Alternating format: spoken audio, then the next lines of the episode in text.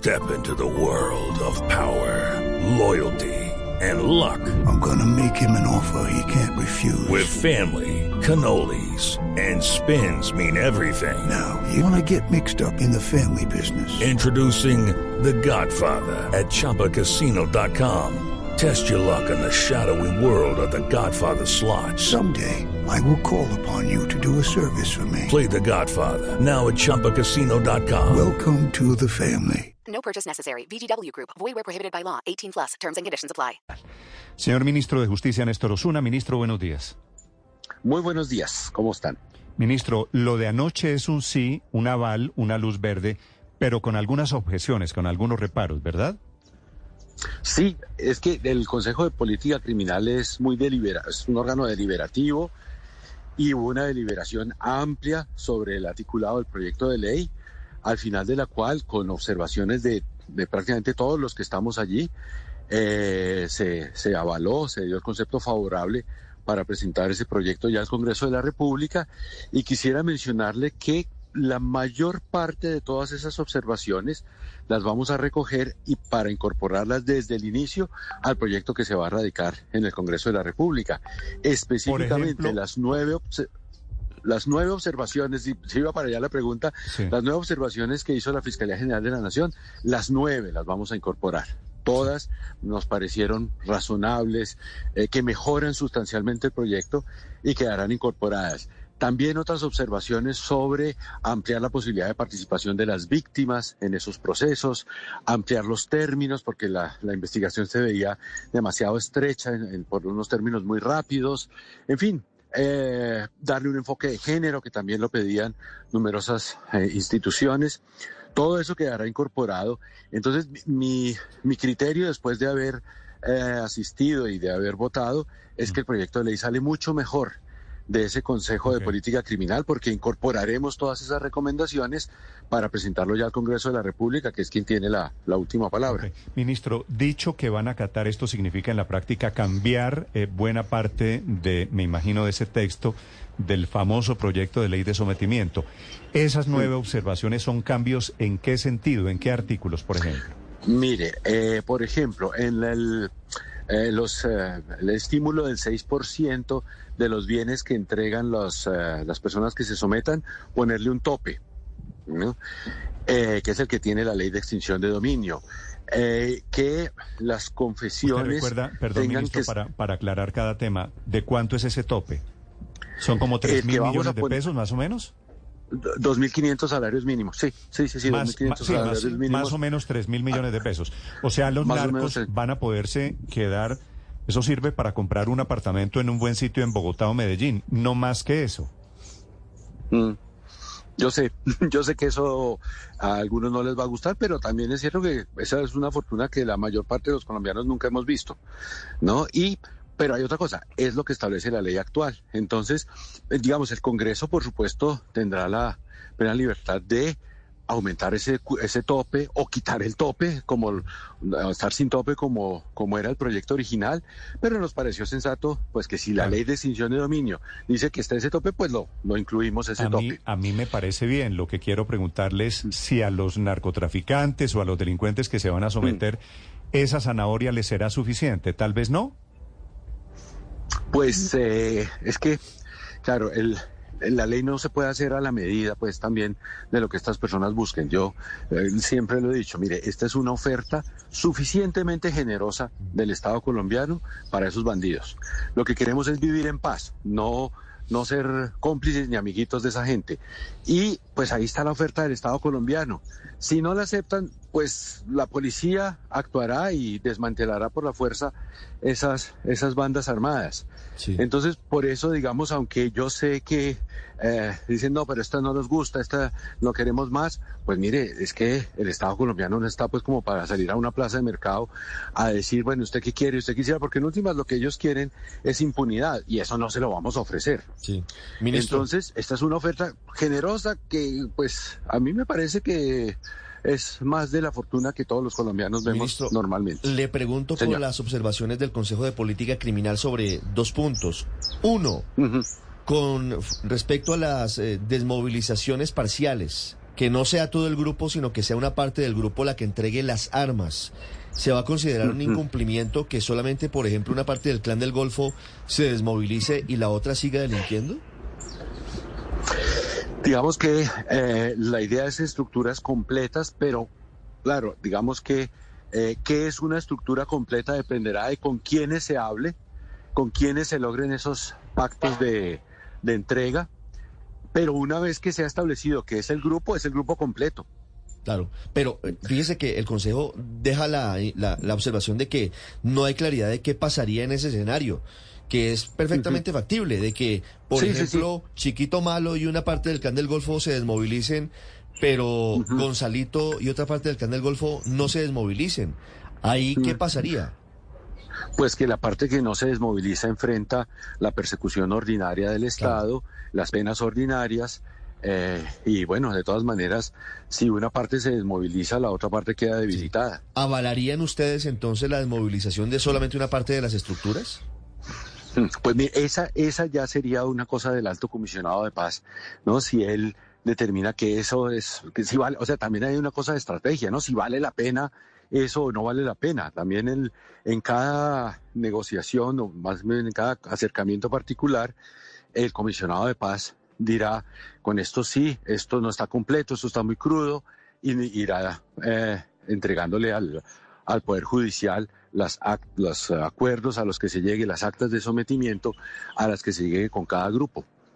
Sí, ministro, hay un capítulo del que todos están pendientes, está muy atento el fiscal, Estados Unidos, pero también los narcotraficantes. Ayer conversábamos con Robinson Galindo, que es el representante de las AGC o del Clan del Golfo, que están pendientes a la extradición. ¿Cómo queda la extradición con esta ley de sometimiento? ¿Cuáles son las consideraciones que hace el gobierno Petro frente a este punto? Se aplica, digamos, la legislación vigente, ordinaria. En ese sentido, la ley no toca el tema de la extradición, no, no lo afecta, no lo altera en nada, y se aplicarán las reglas que están vigentes, que ciertamente incluyen la discrecionalidad del presidente para caso por caso conceder o negar una extradición. Entonces, digamos, eso no, no se toca en la ley, porque el régimen que está vigente es el que se aplicará. Pero, ministro, por ejemplo, ¿se suspenden órdenes de captura con fines de extradición? No, no, no, no, no. no. Y entonces, No. y, y entonces ¿cómo esperan someterlos si se mantiene viva la amenaza de la extradición? Sí. Eh, bueno, pues es que eso, digamos, la, amenaza la posibilidad de extradición existirá hasta el momento en el que de pronto se convenga que el presidente de la República las eh, se abstenga de, de concederlas. Pero es, digamos, es una herramienta de colaboración judicial que ha sido útil y que, que no, no, no, no estamos para renunciar a ella. Yo creo que es una buena herramienta que, eh, que el Estado debe, Ministro. debe mantener y, y- señor. ¿Interpreto yo bien que este pulso lo gana Estados Unidos? ¿Que quería que pasara esto? ¿Que quería mantener viva la posibilidad de extradición? Esa posibilidad siempre ha estado viva. Eh, yo creo que es una, una herramienta que ha dado buenos frutos. Es cierto que ha sido muy controversial, pero siempre ha estado viva y no, no tenemos ninguna eh, intención ni ninguna conversación adelantada en el sentido de modificar ese régimen. El gobierno de los Estados Unidos sabe, como lo sabe el gobierno de Colombia y todos, que en toda extradición hay una posibilidad discrecional del presidente de la República, caso por caso, de otorgarlas o de negarlas.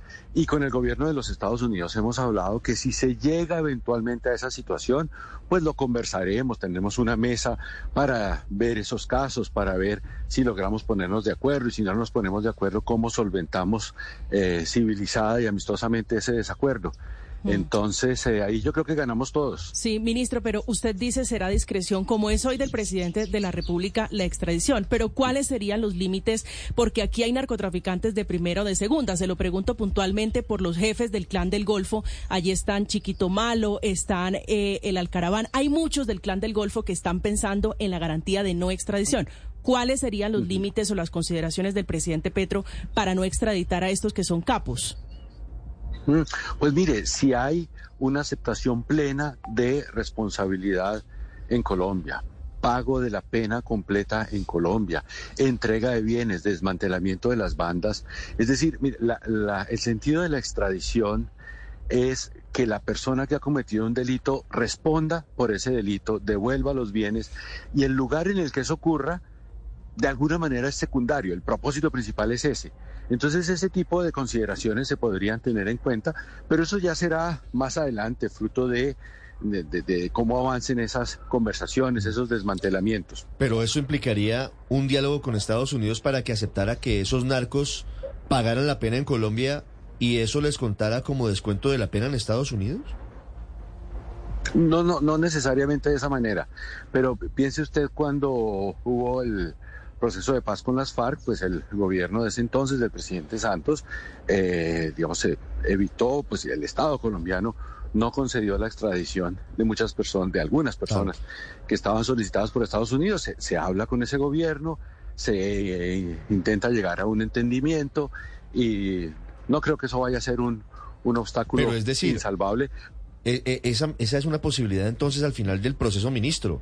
Eh, lo que usted nos está informando es que al final, si llegara a ser exitoso este proceso de desmovilización del clan del Golfo, por ejemplo, ¿podría el gobierno colombiano decidir la no extradición de los capos? De Chiquito Malo, de Gonzalito, de los máximos jefes del narcotráfico.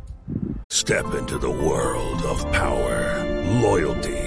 And luck. I'm gonna make him an offer he can't refuse. With family, cannolis, and spins mean everything. Now, you wanna get mixed up in the family business. Introducing The Godfather at Choppacasino.com. Test your luck in the shadowy world of The Godfather slot. Someday, I will call upon you to do a service for me. Play The Godfather now at Choppacasino.com. Welcome to the family. No purchase necessary. VGW Group. Void where prohibited by law. 18 plus. Terms and conditions apply. Pues mire, yo no me quiero adelantar, porque, entre otras cosas porque no lo sé, porque no, no, no sé qué destino irán a, a correr esos acercamientos, pero esa posibilidad siempre ha existido, ¿no? La de que el gobierno, específicamente el presidente de la República, no conceda una extradición. Eh, digamos, quisiera decirle que hasta este momento se han concedido todas las extradiciones que han sido solicitadas eh, por el gobierno de los Estados Unidos y por otros estados. Es un, ritmo, digamos, que ya se vuelve rutinario y todas se han venido concediendo como, como ha ocurrido en gobiernos anteriores. Es decir, en ese sentido la política sigue igual. Mm. Ministro, una pregunta final sobre este tema. Estas observaciones de anoche del Consejo de Política Criminal, aceptadas por el gobierno, eh, que me parecen muy útiles y a mí personalmente me parece que tienen toda la razón del mundo. ¿No son al final de cuentas también un golpe al intento de someter a estos grupos, a estas bandas criminales? Yo las vería más bien como una, un enriquecimiento para que se sometan con, con mejores posibilidades para el Estado colombiano de hacer efectiva y hacer mejor esa ley de sometimiento. O, por ejemplo, teníamos pensados unos términos que la propia fiscalía, que es la que va a llevar a cabo las, las investigaciones y los procesos, decía, mire, son muy cortos, nos podemos ver en incumplimiento de esos términos. Hombre, pues lo sensato es alargarlos. Que eso nos dilate unos meses el, el tiempo, pues bueno, no importa, es preferible ser sensatos y no por la por la premura de que esto se termine rápido, después ponernos en, unas investigaciones que nos queden incompletas o, o chambonas, perdónenme la palabra. Eh, lo de los topes a mí me parece que es interesante. Seguramente que en el Congreso se dará esa discusión y es el foro pues mejor para hacerlo, pero me parece interesante tener ahí un tope. Eh, otra observación eh, importante del, del fiscal que también acogimos tiene que ver con que en el proyecto inicial se decía, bueno, usted confiesa sus delitos, hace el listado de delitos, se compromete a lo que se pacte con el alto comisionado de paz. Entonces se le impone la pena que le correspondería por ese rosario de delitos y después se le eh, pone la pena sustitutiva de seis a ocho años de cárcel más los cuatro de sustitutiva. Bien. ¿Y qué pasa si después aparecen nuevos delitos? Entonces decíamos, bueno, ley, una, una sentencia complementaria, es decir, se vuelve, se sigue incorporando en el mismo, en la misma pena. Y hombre, no, no, la, la, la confesión tiene que ser completa. Si no fue puede, no puede, pues haber, no, puede haber eh, sentencias pendientes por, por delitos pendientes que no sean confesados. Exacto, sentencias abiertas a futuro. Eso, En eso tiene toda la razón el fiscal. Eso no puede ocurrir así, entonces corregimos eso. Sí, ministro, yo quiero preguntarle por, por la carta que le envió en las últimas horas Salvatore Mancuso al presidente Gustavo Petro, en la que plantea la posibilidad de que haya una negociación política con el clan del Golfo. ¿El gobierno podría considerar esa posibilidad?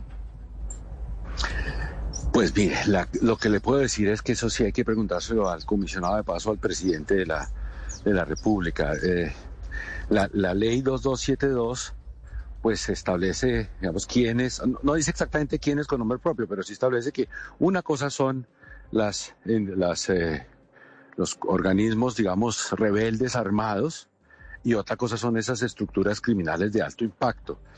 Eh, no sé, no sé, habrá que darle muchas vueltas a esa idea. Ministro, finalmente las penas alternativas eh, incluidas en este proyecto de sometimiento va a ser cuánto, máximo cuánto, ocho años? Seis a, sí, de- entre seis y ocho años, más cuatro de libertad condicionada con actividades de reparación. ¿Y eso va a ser cárcel efectiva finalmente?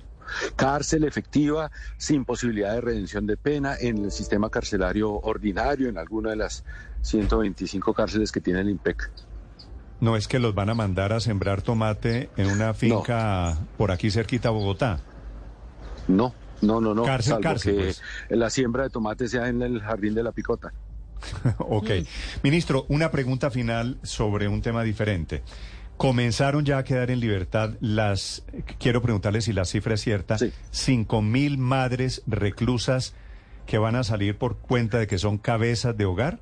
¿Cómo es la historia, ministro? Digamos, todavía, todavía no, pero ya pronto, le, le cuento. Se- el presidente sancionó el 8 de marzo la ley que quedó como ley 2292 del año 23, en virtud de la cual mujeres pobres, o sea, que hayan cometido delito en condición de marginalidad, es lo que dice la ley, mujeres pobres que hayan sido condenadas por delitos, digamos, eh, menores, es decir, delitos que eh, les hayan eh, soportado una condena de no más de ocho años y que sean madres cabeza de hogar, eh, pueden salir en libertad y pagar la pena mediante trabajos de utilidad pública.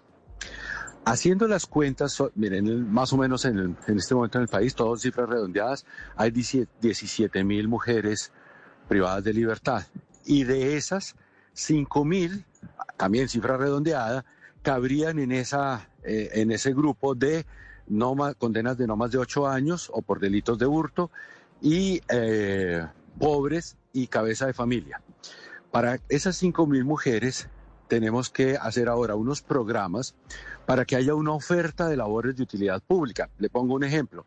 En un municipio, eh, la biblioteca pública necesita personas que acomoden los libros, por, por poner un ejemplo. Sí. Dice, para esto necesitamos mm, dos o tres personas. Entonces, en ese programa se puede inscribir una mujer de estas, entonces sale. Esas labores de utilidad pública deben ser por lo menos de cinco horas a la semana. Son labores no remuneradas. El resto del tiempo, pues para que esa mujer pues consiga trabajo, para que desarrolle sus actividades familiares y por cada cinco horas de labores de utilidad pública va redimiendo una semana de privación de libertad. Si en una semana trabaja 10 horas, pues redime dos semanas, pero por lo menos cinco horas cada semana. El sentido de la norma es permitir que estas mujeres vuelvan a estar con sus hijos. Una, una cosa muy, cuando, muy cuando penosa, usted dice señor. Estas mujeres, ¿a qué clase de mujeres, qué clase de reclusas se refiere? Mire, son mujeres pobres, principalmente, madres de familia. Eh, Cuando se dice cabezas de familia, la ley también establece que es cabeza de familia una mujer que tenga a su cuidado adultos mayores o personas que, que no puedan desenvolverse de modo ¿Y independiente. quién personas define, y quién define si la mujer es pobre o no?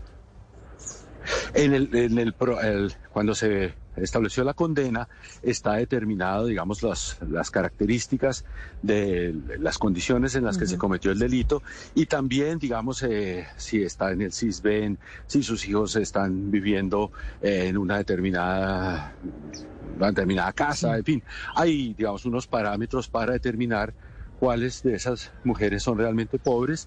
Eh, que digamos, si, si fuese por solamente la situación de pobreza, clasificarían muchísimas más. Las, las cárceles están llenas, sobre todo, de gente muy pobre. Claro, pero ministro, ¿qué pasa entonces sí. con las madres cabeza de familia que están presas? Que son estrato 2, que son estrato 3, que son estrato 4, que son clase media. ¿Y es que acaso ellas no tienen que hacerse también cargo de sus hijos? ¿No necesitan esos niños igualmente de afecto y de cuidado de sus mamás? Sí, por supuesto que sí. Lo que pasa es que la ley consideró que cuando hay algún medio económico, digamos, eh, con alguna cierta holgura, pues la ausencia de la madre se puede paliar de otra de otro modo. Habrá probablemente también otro pariente. Habrá de todas maneras alguna tensión económica. Es decir no queda en una situación de tal desamparo el niño cuya madre está presa que es una tragedia si el niño mm, con eso no va a padecer desnutrición, si no va a tener otras carencias, que el niño que además es muy pobre y que esa pobreza casi siempre tiene que ver con que no hay padre tampoco y con que el núcleo familiar es muy frágil también.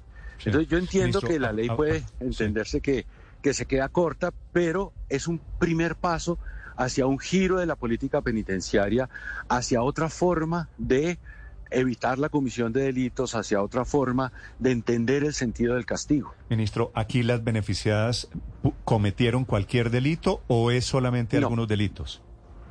Eh, digamos, no, no está especificado por delitos, sino penas no superiores a ocho años o delitos de hurto. Si la señora pobre, pobre mató a un vecino, tiene asesinato y es pobre, probablemente que es pobre, y es madre, cabeza de familia, de familia, pobre, homicida, ¿sale de la cárcel? No, no porque la pena para homicidio siempre es superior a ocho años. Ok. O La sea, pena son, son delitos relativamente 15. menores. Perdóneme que no le escuché. Que si son delitos Son relativos. delitos relativamente menores, sí, sí, sí. Sí, una condena de ocho años nunca es por un delito muy grave. Sí. Ministro, ¿y qué pasa con los hombres cabeza de familia? Pues no quedaron en la ley. Solo mujeres. Pero en el, pro- sí, en el proyecto de ley que presentamos de humanización del, del sistema carcelario, hay- no hay, no hay la- una medida igual, no, no existe, pero sí hay medidas que ya sin atención al género ni a la condición económica, sí también proponen que a medida que se va trabajando dentro de la cárcel, Sobre este se va acortando el periodo de privación efectiva de libertad, o sea que van más o menos en el mismo sentido. Ministro, ¿habrá algún tipo de vigilancia o verificación del cumplimiento de, de esa zanahoria que se le está dando a las madres cabeza de familia? ¿Algún tipo de vigilancia por parte del IMPEC? Claro, no, no, no del IMPEC, sino del Ministerio de Justicia y de la entidad con la que celebre el convenio. Es decir, esto no es salgan de la cárcel y después buscamos, sino que es primero el programa. Entonces pensemos, el distrito de Bogotá requiere tantas mujeres para atención, digamos, eh, pongamos una cosa sencilla, limpieza en un hospital. Entonces se inscriben en ese programa unas mujeres, salen y por supuesto en el hospital se vigila que cumplan esas labores de por lo menos cinco horas a la semana. El resto del tiempo pues la señora buscará su trabajo, es decir, tiene, es libertad, ¿no? Buscará su trabajo. Incluso ahí tenemos ya, por ejemplo, una oferta de la ministra de Educación de que ha- habrá también para ellas oferta educativa. Y a- a- apelaremos a empresarios y a estas fundaciones de segundas oportunidades para que les faciliten también un contrato de trabajo normal, ¿no? Mm. Porque en últimas ellas tienen que destinar por lo menos cinco horas a la semana para este trabajo de utilidad pública, pero el resto del tiempo, pues para que sea efectiva la resocialización, pues deben conseguir un trabajo, tener, digamos, esa, esa posibilidad cierta y no solo en el papel de la ley. Vale. Pero en cuanto a la pregunta concreta, claro que vigilaremos y si se incumple el compromiso, pues vuelven a la cárcel. Claro, me imagino. Ministro, ¿usted ya tiene algún reporte de cuántas presas, reclusas han salido de la cárcel por cuenta de este beneficio? No, hasta ahora ninguna, no, porque primero tenemos que hacer los convenios con las empresas. Apenas el presidente sancionó la ley el 8 de marzo, vamos a hacer con los convenios, pero no con las empresas, sino con entidades públicas o con, o con entes eh, de utilidad común, de organizaciones no gubernamentales, y después sí, a medida que se vayan haciendo esos programas, pues van saliendo aquellas que se logren inscribir en un programa.